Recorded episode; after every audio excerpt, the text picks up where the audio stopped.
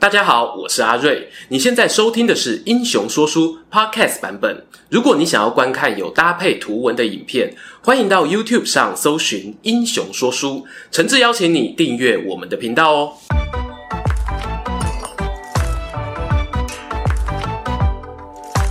Hello，英雄说书的观众朋友，你们好，我是说书人阿瑞，替大家带来精彩的英雄故事。上一回影片，我们聊到新选组是如何诞生的，以及他们初代牧局长神道无念流大师秦泽鸭和侍卫馆馆长近藤勇之间的爱恨情仇。最后啊，是我们雍北啊率领他门下剑客大获全胜。进而呢，也把新选组的士气推向高峰。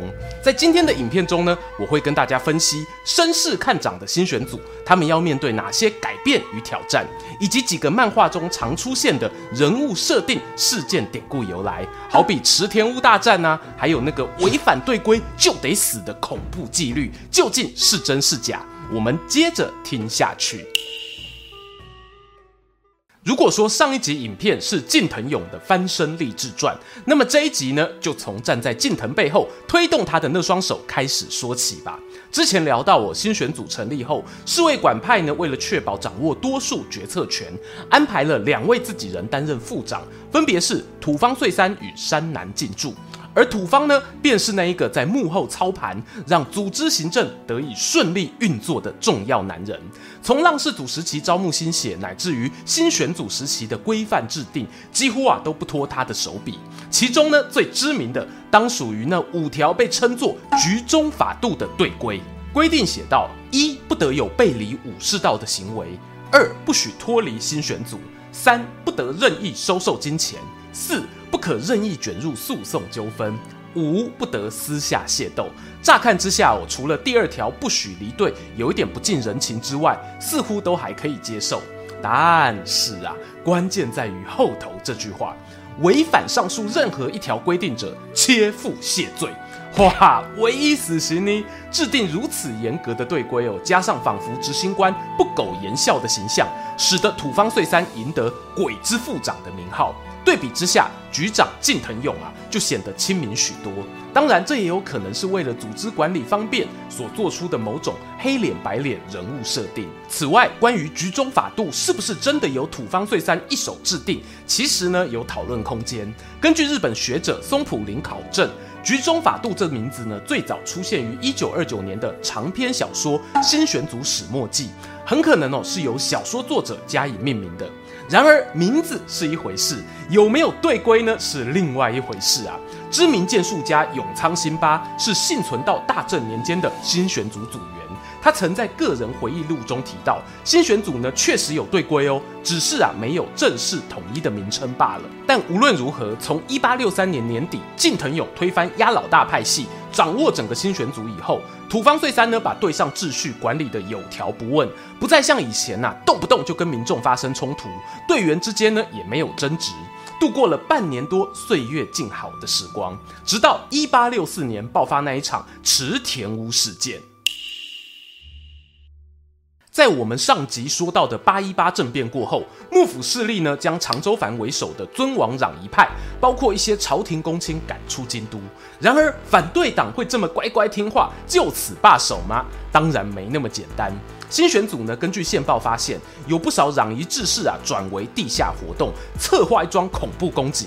他们打算呢，利用重要祭典祇园祭举办前后啊，众多观光客涌入京都时呢，在城里四处纵火，引发骚动。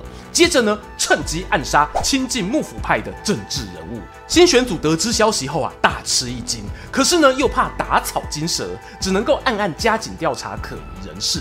幸好在火灾发生之前，组员们呢就循线抓到一名居中联系长州藩与攘夷志士的关键人物，在京都本地经营柴薪木炭生意的老板谷高俊太郎。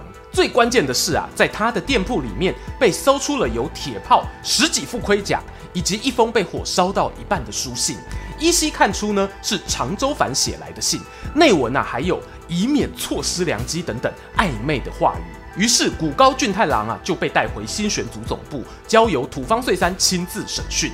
俊太郎的态度呢非常坚决啊，不肯透露一丝一毫跟攘夷行动有关的资讯。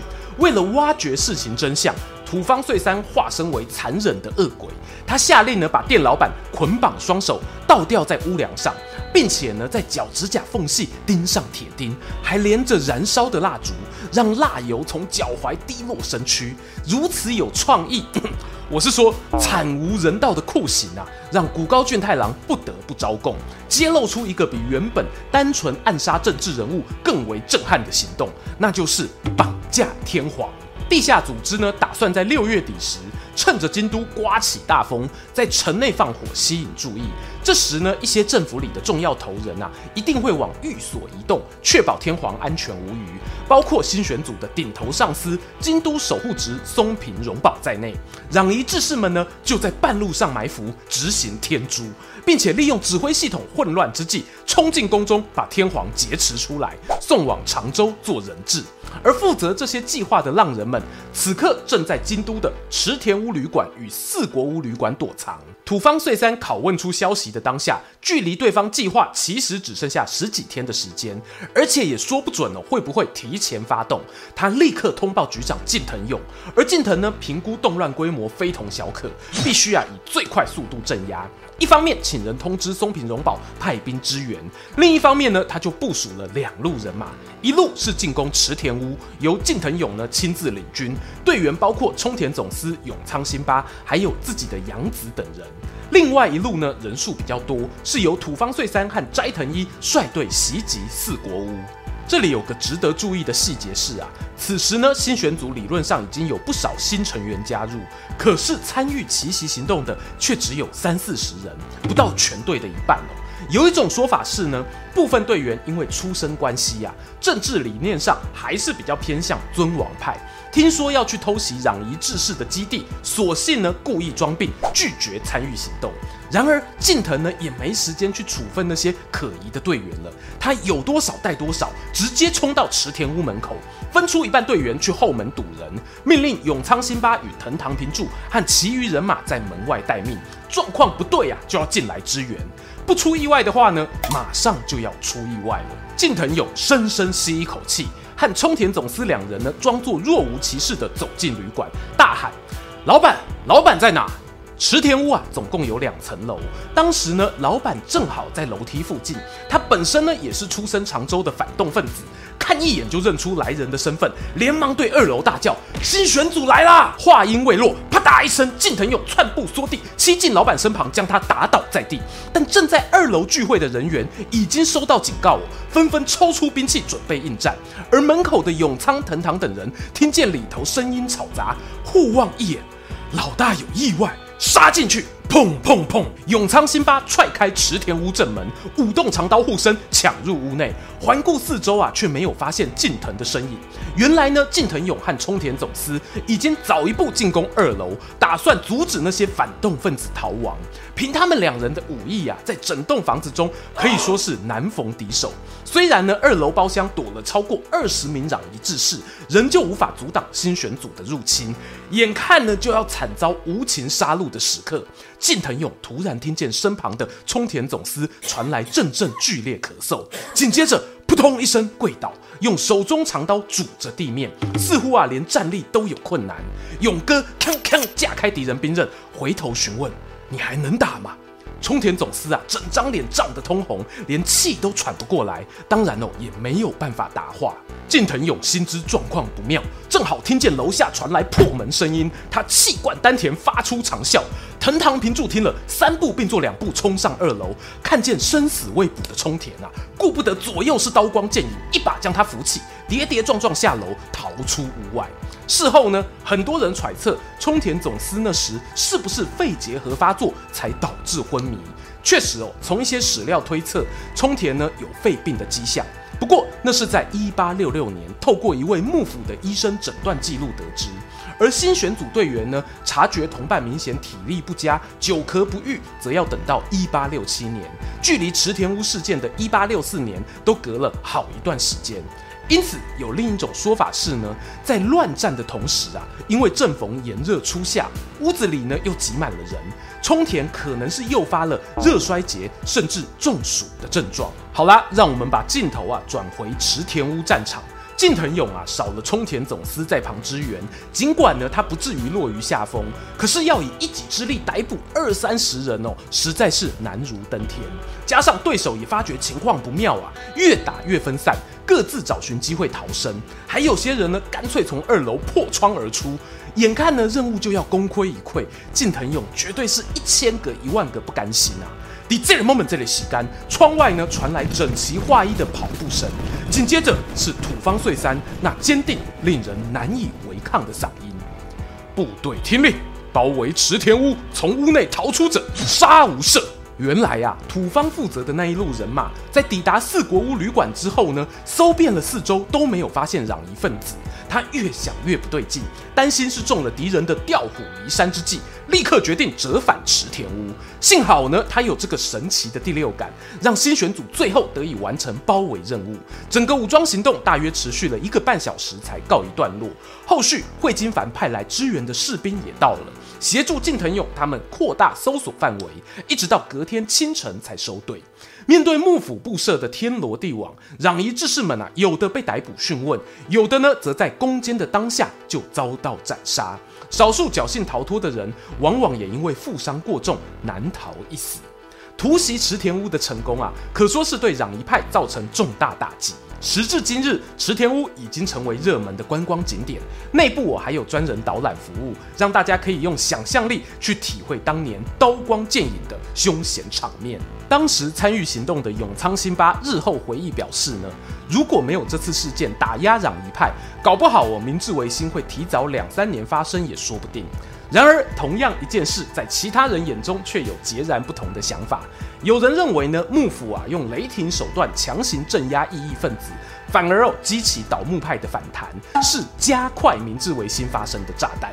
无论哪一种说法，新选组在池田屋事件中扮演第一线执行者的角色呢，是毫无疑问。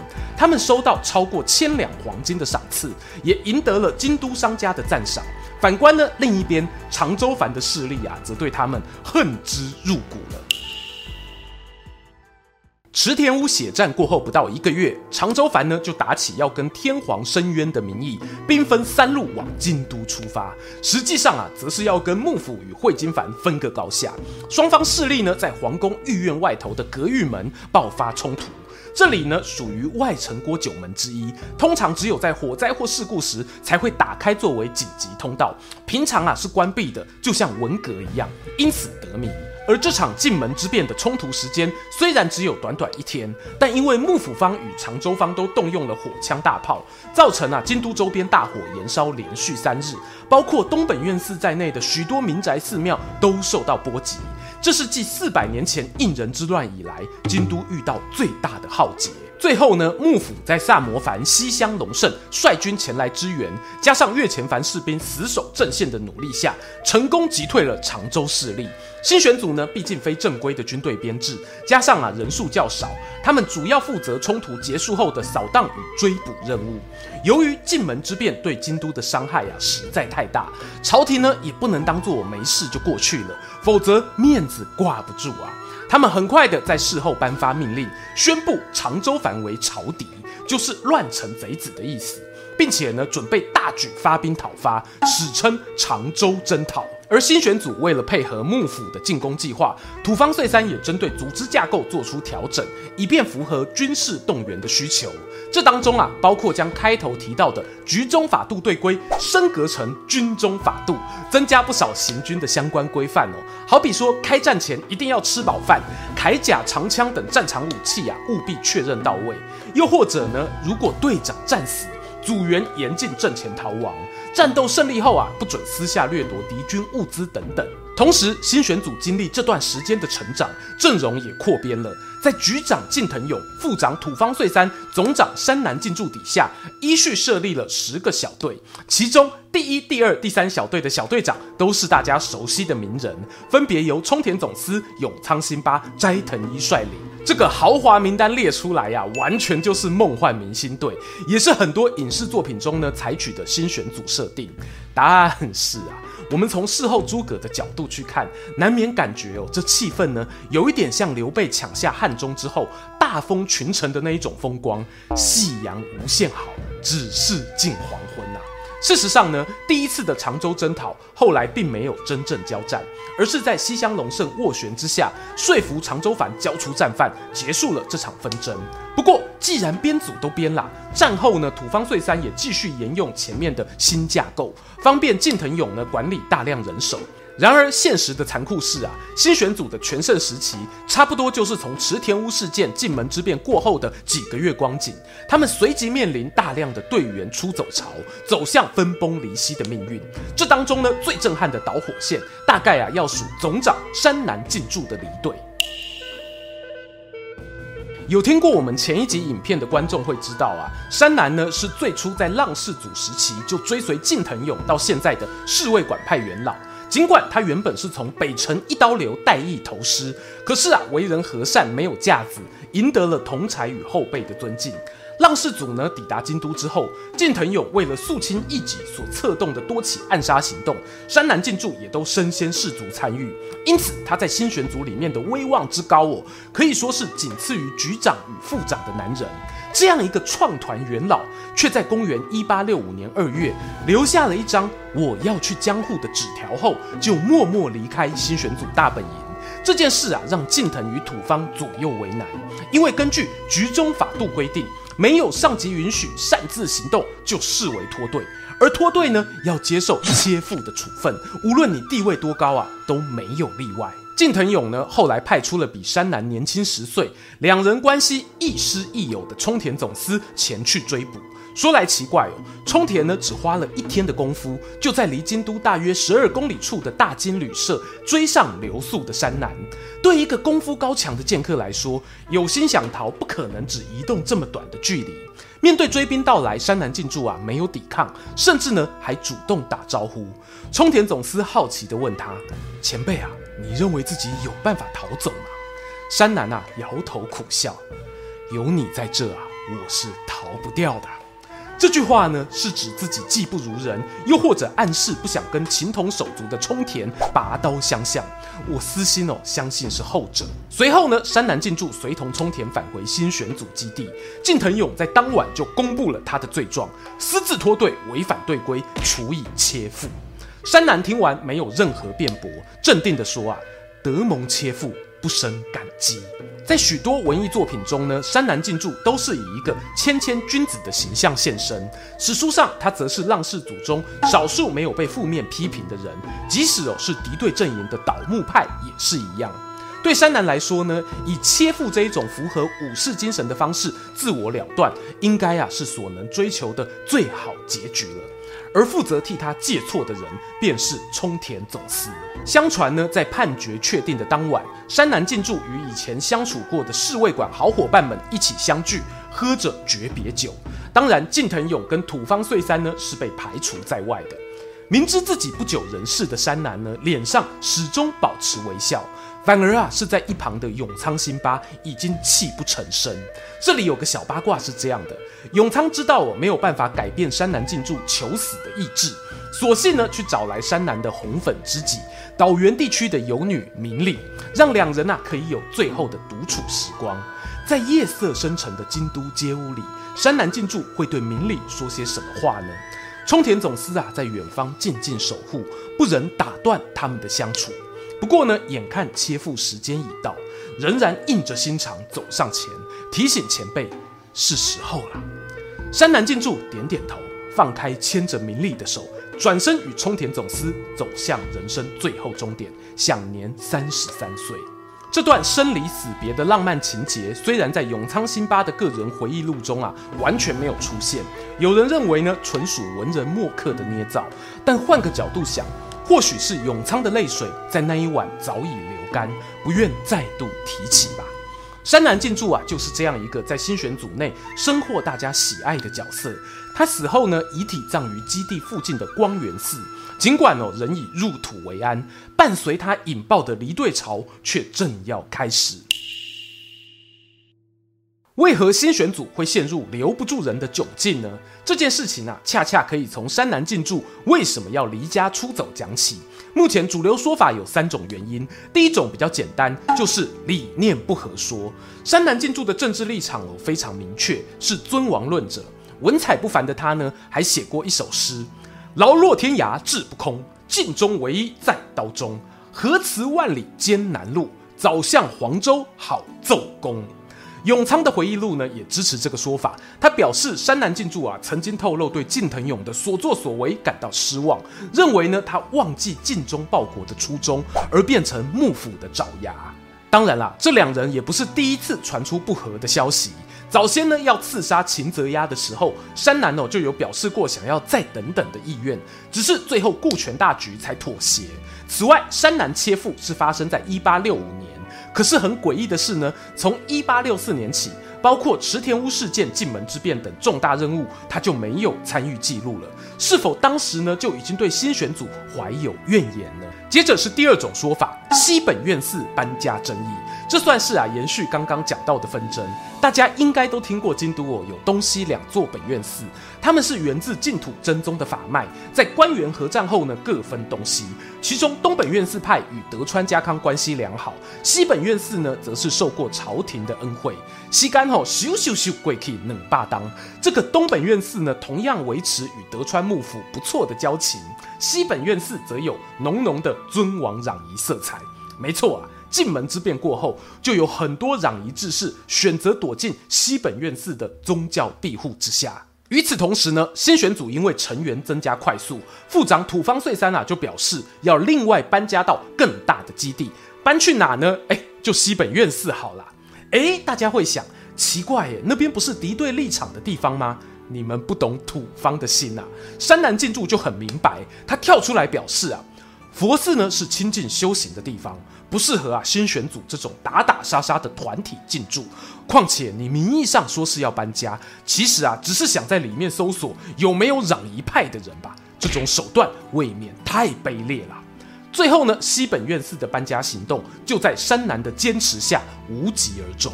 第三个说法则是呢，受到坏朋友引诱说。这指的是呢，一八六四年加入新选组的伊东大藏，他有两个身份哦，其一是北辰一刀流伊东道场的继承人，其二呢是曾经学习过水户学，也就是尊王攘夷的思想，算是啊剑客圈圈中的尊王派 KOL。原本呢，近藤勇和土方岁三想的可能是哦，新选组内原本就有倾向秦王的人，加上啊伊东的名气响亮，有他加入呢，应该也可以带来一些好名声，甚至还把新选组参谋的位置都留给他做门面。But 他们没想到的是啊，伊东大藏的入团呢，引起了出乎意料的化学反应。有此一说哈，原本就具备北辰一刀流背景的山南进驻。与伊东碰面之后，无论是武艺切磋或是针砭时政，大有相见恨晚之感。因此，两人互相约定之后啊，可以离开新选组，再来干一些大事。当然啊，最后这个说法欠缺更有力的证据佐证，我们只能知道呢，伊东是在一八六七年三月离团，也把一些新选组组员带走。可是，如果山南还活着，会不会加入伊东的阵营呢？就不得而知了。一八六七年伊东大藏的脱队事件啊，可以说是压垮新选组的最后一根稻草。当时近藤和土方仍然贯彻脱队者斩的铁血队规，派出几十名队员去执行暗杀任务。虽然有成功杀死伊东，但已经无法挽回军心涣散的新选组。同一时间，与新选组命运紧紧相连的幕府也面临瓦解危机。相隔不到两个月，爆发了鸟羽伏见之战。幕府军啊战败撤退到关东，新选组呢也随着老大转战各地，过程中啊又有大量队员阵亡。而此时的近藤勇与土方岁三则被纳入了幕府的正式编制底下，近藤啊更奉命在甲府当地招募新血，补充之前的消耗。新选组也与这批队员合并，改称甲阳政府队。曾经在京都喧腾一时，让攘夷志士们恨得牙痒痒的人生浪士群，终于要离开历史的舞台。政府队成军的一年后，一八六八年四月底，近藤勇呢在下总流山的作战中战败，遭到斩首，而他的好搭档土方则辗转亡命于会津、庄内藩等地，最后来到北海道的香馆，在此地与反抗新政府军的势力建立起一个虾夷政权。然而，时代的浪潮啊，至此已经难以抵挡。公元一八六九年五月十一日，土方岁三参与了湘馆的五棱郭堡垒守城战，身中流弹，战死沙场，享年三十五岁。我常会想啊，土方与山南静助的人生落幕，某种程度呢，其实都是自己选的。他们都是有机会可以活下去的人，是基于什么样的意念让他们做出这个决定？前头提到哦，山南写过报答皇恩的古诗，而土方岁三呢，在决战前其实也写过绝命诗。他剪下头发，连同遗书，命令亲信带回去给住在江户的姐夫。上头写道啊，即便我的肉身鱼虾已倒腐朽，魂魄依旧会守护着德川将军。什么才是忠义？我们从春秋战国讲到三国，讲到台湾列传，现在又聊到日本幕府，几乎我都会遇到同样的问题。在政治理念不同、冲突发生的当下，恐怕很少人会认为自己是错的那一方吧。然而，在我心中，忠义永远不会只有一种答案。最后啊，聊聊几个知名的新选组遗老。首先呢，是一番队长冲田总司。哎，虽然哦他不算老，不过因为没有死于戊辰战争，所以还是提一下。在山南进驻切腹后呢，有谣传冲田总司就负责照顾他的女友明里。随着明里过世，冲田的肺结核病况也恶化，导致呢后来返回江户休养，没有参与幕府军的作战。他最后一次跟局长近藤勇见面是在一八六八年，勇哥啊要前往甲府募兵，临行前呢特别去探望冲田，这是兄弟间的生离死别。冲田总司于同一年夏天病逝，年纪仅仅二十五岁。再来则是三番队长斋藤一，他和冲田年纪相仿，都是新选组中的小鲜肉，不过啊却有幸活着，亲眼看到新日本的转型过程。他最神秘的地方呢，大概就是出生背景了。有人猜测他是会津藩氏的后人，但缺乏足够证据。也有人哦说他是松平荣保安插在新选组里的间谍。斋藤在幕府倒台后成家立业，并且改名为藤田五郎，搬家到东京警视厅就职。后来一八七七年的西南战争啊，他也有参与，因为奋勇作战，取得勋七等青色铜叶章的荣誉。不要再说新选组的剑术很夸大了，他们是真的能打的。斋藤呢，于一八九二年从警视厅的工作退休后，还曾经于东京教育博物馆和东京女子高等师范学校担任过庶务保全人员，兼任剑术老师长达十七年，直到一九一五年才因为胃病过世。据说啊，死前呢还在卧榻上维持盘腿正坐的姿态，不愧武士风范。最后呢，就是本片好几次提到，有写回忆录的二番队长永仓新八了。真多亏了他哦，提供了大量资料，让学者们呢得以挖掘当年的事件细节。时间进入明治时期，永仓与一位山村医师的女儿结婚，他后来改姓继承岳父家业，主要工作是经营药局与担任军警武术教练，也有在东北帝国农科大学指导学生剑术。关于他的八卦不少哦。譬如呢，曾经自愿加入拔刀队，想去打甲午战争，只可惜呢，最后没有成行。他不服老的开玩笑说啊，大概啊是新政府军中萨摩藩的人不想跟我这前新选组成员联手作战吧。他和斋藤呢是同年过世，都活了超过七十岁，身体十分硬朗。永仓呢，虽然在新选组的后期曾经与近藤勇有过争执，不过他始终认为啊，加入新选组是个光荣的志业，还曾经找人一起在东京帮近藤与土方两人建立墓地，终其一生呢，也都想要洗刷旁人对新选组的污名。我最喜欢一则关于永仓的趣闻事啊，他人生晚年呢，刚好碰上电影工业发展。喜欢说故事的永仓阿公，当然也爱上了这项新形态文化娱乐。他好几次哦，在看完电影之后，感叹呢自己太幸运了，能够活到新时代来临，见证到新日本不可思议的进步。然后呢，就会悠悠地说啊，要是啊近藤跟土方还活着，该有多好。听到这句话呢，我心里啊又浮现永仓新八在告别山南静助时，哭泣到不能自已的模样。他就是一个哭点超低、感情真挚的剑客啊！巧合的是呢，爱看电影的永仓新八曾孙名叫山村和纪，我有找到哦他的个人 IG，从简介上看得出来非常亚奏做过的事情为荣，而且山村先生现在从事的工作正好就是电视导演。永仓啊，在天之灵应该会感到欣慰吧。就在今年二零二二年，会津的若松县立博物馆以及京都文化博物馆都有展出新选组相关文物展。